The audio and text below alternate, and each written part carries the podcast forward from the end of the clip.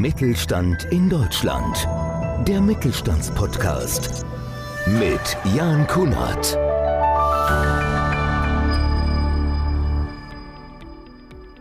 Konsul für Handelsangelegenheiten am österreichischen Generalkonsulat in München fördert Andreas Heidenthaler die Vernetzung österreichischer und bayerischer Unternehmen. Worin dabei die Schwerpunkte seiner Tätigkeit liegen, welche Bedeutung er im Mittelstand für die österreichische Wirtschaft sieht, ob er diesen aufgrund der aktuellen Lage sogar in Gefahr sieht und vieles mehr, darüber spricht er in der heutigen Episode.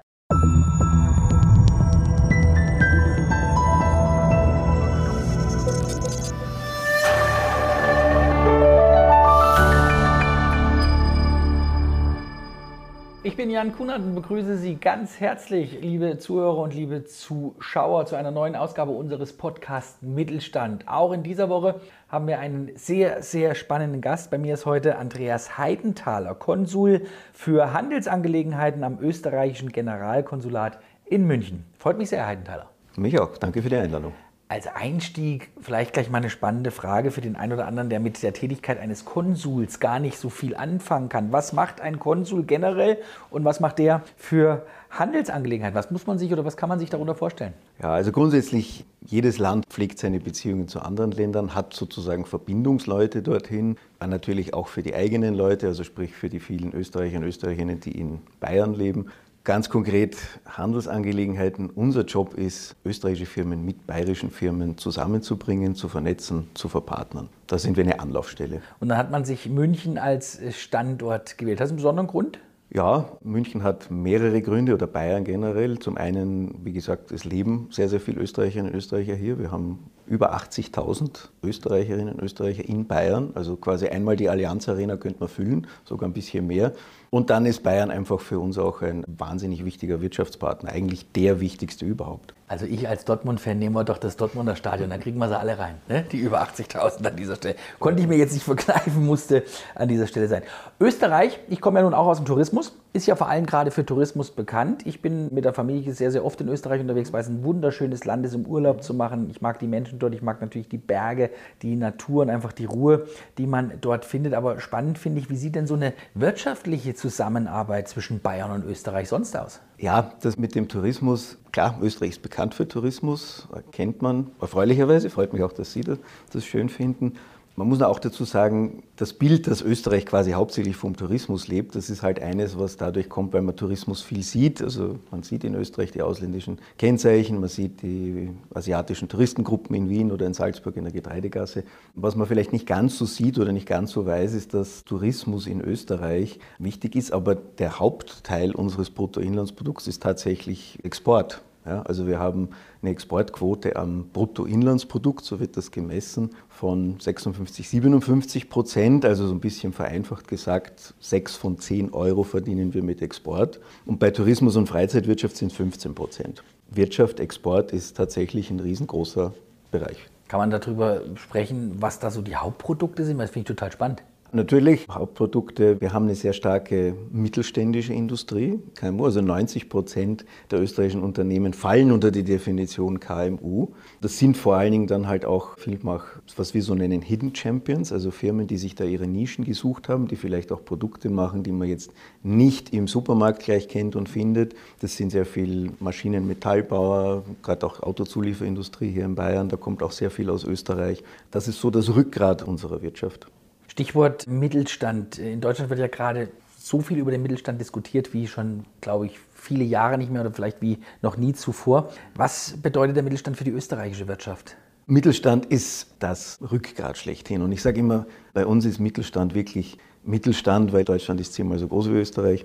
Bezeichnet sich auch manchmal jemand, der schon eine vierstellige Zahl an, an Mitarbeitenden hat, auch immer noch mal als Mittelständler, wenn es vielleicht auch familiengeführt ist, sind auch oft tolle Unternehmen. In Österreich wir haben zu 90 Prozent KMU. Und das sind wirklich kleine, mittlere Unternehmen, flexible, schnelle, innovative Unternehmen, die sind quasi das Rückgrat der, unserer Wirtschaft. Vielleicht nicht unbedingt diejenigen, die jeden Tag in den Schlagzeilen stehen oder die man kennt, weil sie einfach so groß sind wie Großkonzerne, wie, wie es auch hier beispielsweise in München gibt. Aber die machen eigentlich das Rückgrat auch an Beschäftigung aus. Wird in Österreich gerade genauso viel über den Mittelstand diskutiert wie in Deutschland? Sehen Sie den Mittelstand in Österreich vielleicht auch in Gefahr, ähnlich wie in Deutschland, darüber aktuell sehr, sehr viel gesprochen wird? Naja, ich glaube, wir sind in Österreich, haben wir, glaube ich, sehr ähnliche Themen, über die wir sprechen wie in Deutschland. Das hängt aber natürlich auch sehr stark damit zusammen, dass wir so eng wirtschaftlich verflochten sind. Und ich meine, die Probleme, mit denen wir momentan alle gemeinsam miteinander zu tun haben, jetzt sind wir gerade aus den Corona-Jahren so irgendwie dabei, hoffentlich rauszukommen. Und dann hat uns jetzt die Ukraine-Krise, Energiekrise und so weiter eingeholt.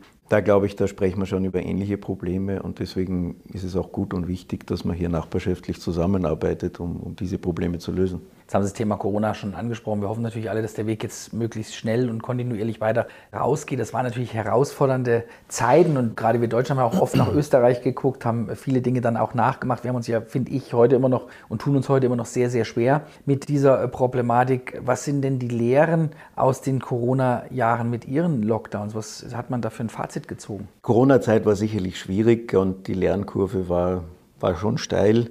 Das, was wir uns aus Seiten jetzt auch aus Wirtschaftssicht natürlich in jedem Fall wünschen, und das wäre quasi eine Lehre oder eigentlich ein Wunsch an die Politik, dass man in jedem Fall nicht mehr Grenzschließungen und dergleichen macht und dass man auch nicht mehr so kurzfristig die Regeln immer wieder anpasst und ändert. Wir hatten enorm viele Anfragen auch von Firmen, die gesagt haben, wir möchten gerne alles richtig machen, wir möchten die Regeln einhalten, aber bitte, es können Sie uns helfen. Wir wissen nicht mehr, wo wir uns hinwenden sollen. Niemand kann uns wirklich Bescheid sagen, was wir jetzt tun müssen, dürfen, sollen. Ich habe drei Mitarbeiter, die ich auf Montage schicken muss, eines genesen, eines geimpft, eines getestet. Was dürfen die, was dürfen die nicht?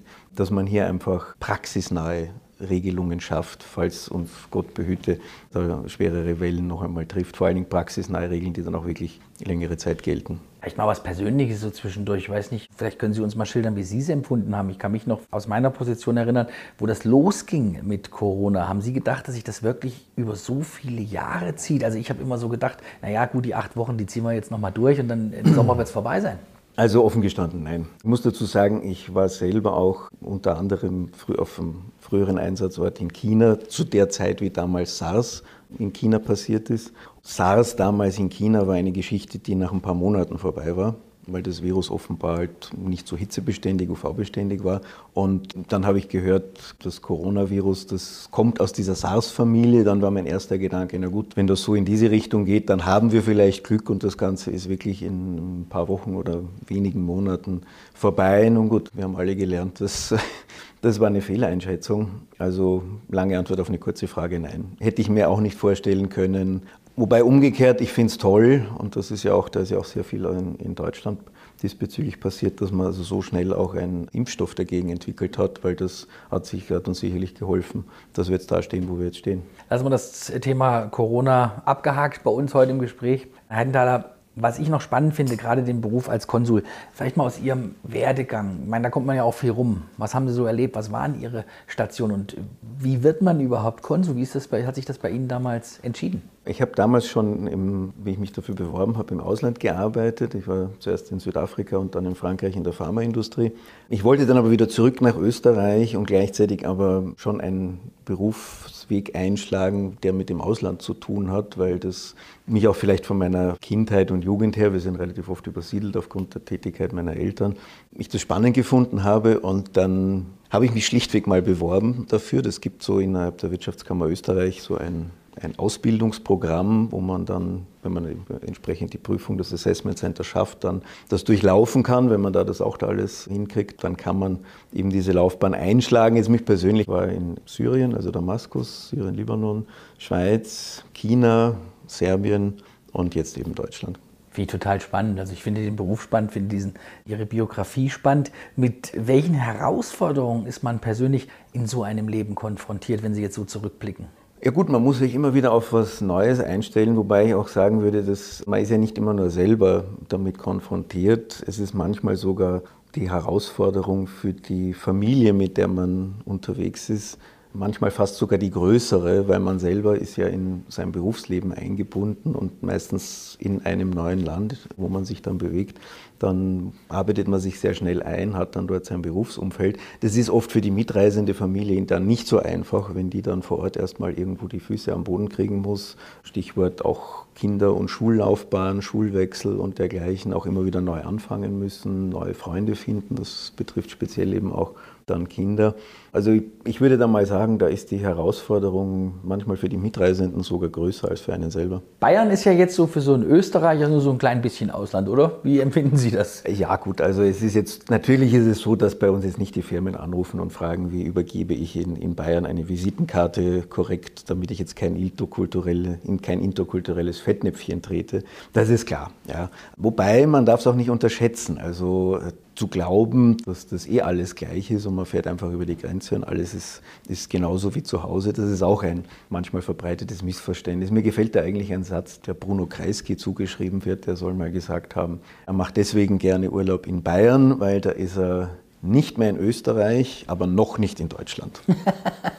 Das ist ein guter Satz, finde ich. Wenn man so viel unterwegs ist wie Sie beruflich, wie findet man dann so den privaten Ausgleich? Was macht ein Konsul in seiner Freizeit zum Beispiel? Also ich mache gern Sport, Laufen, Skifahren, vor allen Dingen auch Sportklettern. Meine geht auch bei einer Familie weiter, wobei meine Tochter da hauptsächlich im Eiskunstlauf unterwegs ist. Die läuft sogar für ein bayerisches Eiskunstlaufteam. Die sind auch letzte Saison Nachwuchsmeister geworden in ihrer Kategorie. Das war eine sehr schöne Geschichte, weil ich es vorhin angesprochen habe, so mit den Herausforderungen für die Familie, dass man da Anschluss findet. Und das ist dann auch für die ein schöner Ausgleich und ganz nebenbei bemerkt. Da haben wir dann auch sehr viele Freunde sehr schnell gefunden, weil das ein bayerischer Club dann eine Meisterschaft gewinnt, die sonst immer Teams aus Dresden und Sachsen und Berlin und so weiter gewonnen haben. Das, also das war dann eine große Feier im Eiskunstlaufclub, ja. Ich komme ja aus den neuen Bundesländern. Es ist tatsächlich ja so, ne, dass wir im Eiskunstlaufen, gerade in den Städten in Sachsen und Richtung Berlin hoch, Sie haben auch viele äh, Hallen dort, ja. sehr, sehr stark sind und dort immer noch sehr, sehr viele Hallen gibt, wo man sich verschiedenen Vereinen anschließen kann. Und mit Katharina Witt haben wir natürlich das Juwel im Eiskunstlauf gehabt. Konsul, für Handelsangelegenheiten. Jetzt waren Sie so viel auf der ganzen Welt unterwegs. Ist das jetzt so die Position, wo Sie sagen, das mache ich jetzt, bis ich mein Berufsleben beende? Oder sind Sie da sagen, ach, vielleicht gehe ich doch nochmal auch nochmal ganz woanders hin? Naja gut, das ist ja quasi vorgegeben. Also man bleibt jetzt oder man kann in dem Job ganz, ganz bewusst nicht irgendwie 20 Jahre am Stück bleiben. Das ist auf bestimmte Einsatzzeiten vorgegeben. Der Sinn von dem Ganzen ist schon auch eine gewisse Rotation zu haben, dass man auch immer wieder an neue Plätze hinkommt. Das heißt, auch die Leute, die sich für so einen Job interessieren, brauchen diese gewisse Flexibilität und das kann natürlich auch so ein System. Wir haben jetzt als Österreich, haben wir in über 70 Ländern Büros dieser Art, also so Handelsbüros, Handelsförderbüros. Und die kann ich jetzt nicht besetzen, wenn jemand auch nur sagt, okay, ich bleibe, möchte mein ganzes Leben an einem Ort bleiben. Also da ist so eine gewisse Rotation drinnen, sprich, wir fühlen uns sehr wohl in München und in Bayern. Aber ja, es wird auch mal der Tag kommen, wo dann der Anruf aus der Zentrale kommt, wo es heißt, jetzt wird es dann Zeit, jetzt, zu neuen Ufern aufzubrechen. Jetzt geht die Reise weiter. Aber wenn man dafür bestimmt ist im Leben, also ich finde es ja groß, ich bin auch viel, sehr, sehr gerne unterwegs, habe auch schon in vielen verschiedenen Städten gelebt, zwar nur in Deutschland und mal kurz in Zypern, aber man muss schon dafür geboren sein, ne? Ja, wobei das Schöne und das Spannende an dem Job ist halt manchmal auch das Schwierige, weil man halt auch weiß, man muss eines Tages auf Wiedersehen sagen. Umgekehrt, man lernt natürlich schon auch, was das Stichwort Carpe Diem bedeutet, also nutze den Tag, weil die Zeit, die man wo ist und wo man, die man wo verbringt, ist nicht endlich. Und wie gesagt, das Spannende ist, dass man viele verschiedene Menschen, Länder, Plätze, Orte kennengelernt und das ist wahnsinnig spannend, wahnsinnig interessant. Man ist ein lebenslang Lernender. Eine Frage habe ich zum Abschluss noch für den einen oder anderen Zuhörer oder Zuhörerin, der sich jetzt denkt, Mensch, wie sieht denn so ein klassischer Tag bei so einem Konsul für Handelsangelegenheiten aus? Kann man sich das so vorstellen, dass Sie da durchgetaktet sind von Termin zu Termin? Oder erzählen Sie mal, wie so ein klassischer Arbeitstag bei Ihnen aussieht. Also es ist tatsächlich ziemlich durchgetaktet. Ich meine, das, was, was bei uns dazukommt, ist, dass wir natürlich ein sehr breit gefächertes Feld an Anfragen haben weil bei uns ist praktisch der erste der Kunde ist wie buchstäblich ein kleiner Handwerksbetrieb, der die Frage hat, wie funktioniert das? Er muss irgendwie einen Zulieferauftrag oder eine Küche montieren. Wie funktioniert das mit Arbeitsbewilligung, mit Vereinsbescheinigung, Dienstleistungsanzeige etc. etc. Das geht um Firmen, die Lieferanten suchen, die Kunden suchen, die Vertriebspartner suchen, die eine Firma gründen möchten, die zu Netzwerkveranstaltungen kommen möchten, die umgekehrt dann auch ich sage immer, unser, unser Geschäft ist die Information und der Kontakt. Und das Spannende ist eigentlich, dass kein Tag dem anderen gleicht. Das, was das Klischeebild ist, nämlich dass man irgendwie auf Empfängen herumstolziert, das macht eigentlich den geringsten Teil des Ganzen aus. Finde ich total spannend und ich könnte mich mit Ihnen noch stundenlang unterhalten, weil ich einfach Ihren beruflichen Werdegang auch so spannend finde. Ich möchte Dankeschön sagen an dieser Stelle, wünsche Ihnen alles Gute. Bin gespannt, wo Ihr Weg oder wie Ihr Weg weitergehen wird. Irgendwann wird man es ja dann erfahren, wenn ich dann auf LinkedIn gucke, Mensch, wo ist er denn jetzt, der Andreas Heidenthaler? Jetzt ist er wahrscheinlich in Japan oder sonst irgendwo unterwegs. Auszuschließen? Nicht ist unmöglich. Und wie gesagt, in dem Job, seine der Einstiegsfragen, können Sie sich vorstellen, auf der ganzen Welt zu arbeiten. Wunderbar. Vielen herzlichen Dank. Hat mich sehr, sehr gefreut. Andreas Heidenthaler, Konsul für Handelsangelegenheiten am österreichischen Generalkonsulat in München. Heute unser Gast beim Podcast Mittelstand. www.podcast-mittelstand.de. Da finden Sie alle Folgen. Kann man mal reinklicken. Wirklich jede Woche spannende Gesprächspartner aus allen Bereichen. Wir sprechen immer wieder und das gerne über den Mittelstand. Bis nächste Woche. Ich sage Dankeschön und ja, bleiben Sie schön gesund. Ne? Tschüss. Mittelstand in Deutschland. Der Mittelstandspodcast. Mehr Infos mittelstand-in-deutschland.de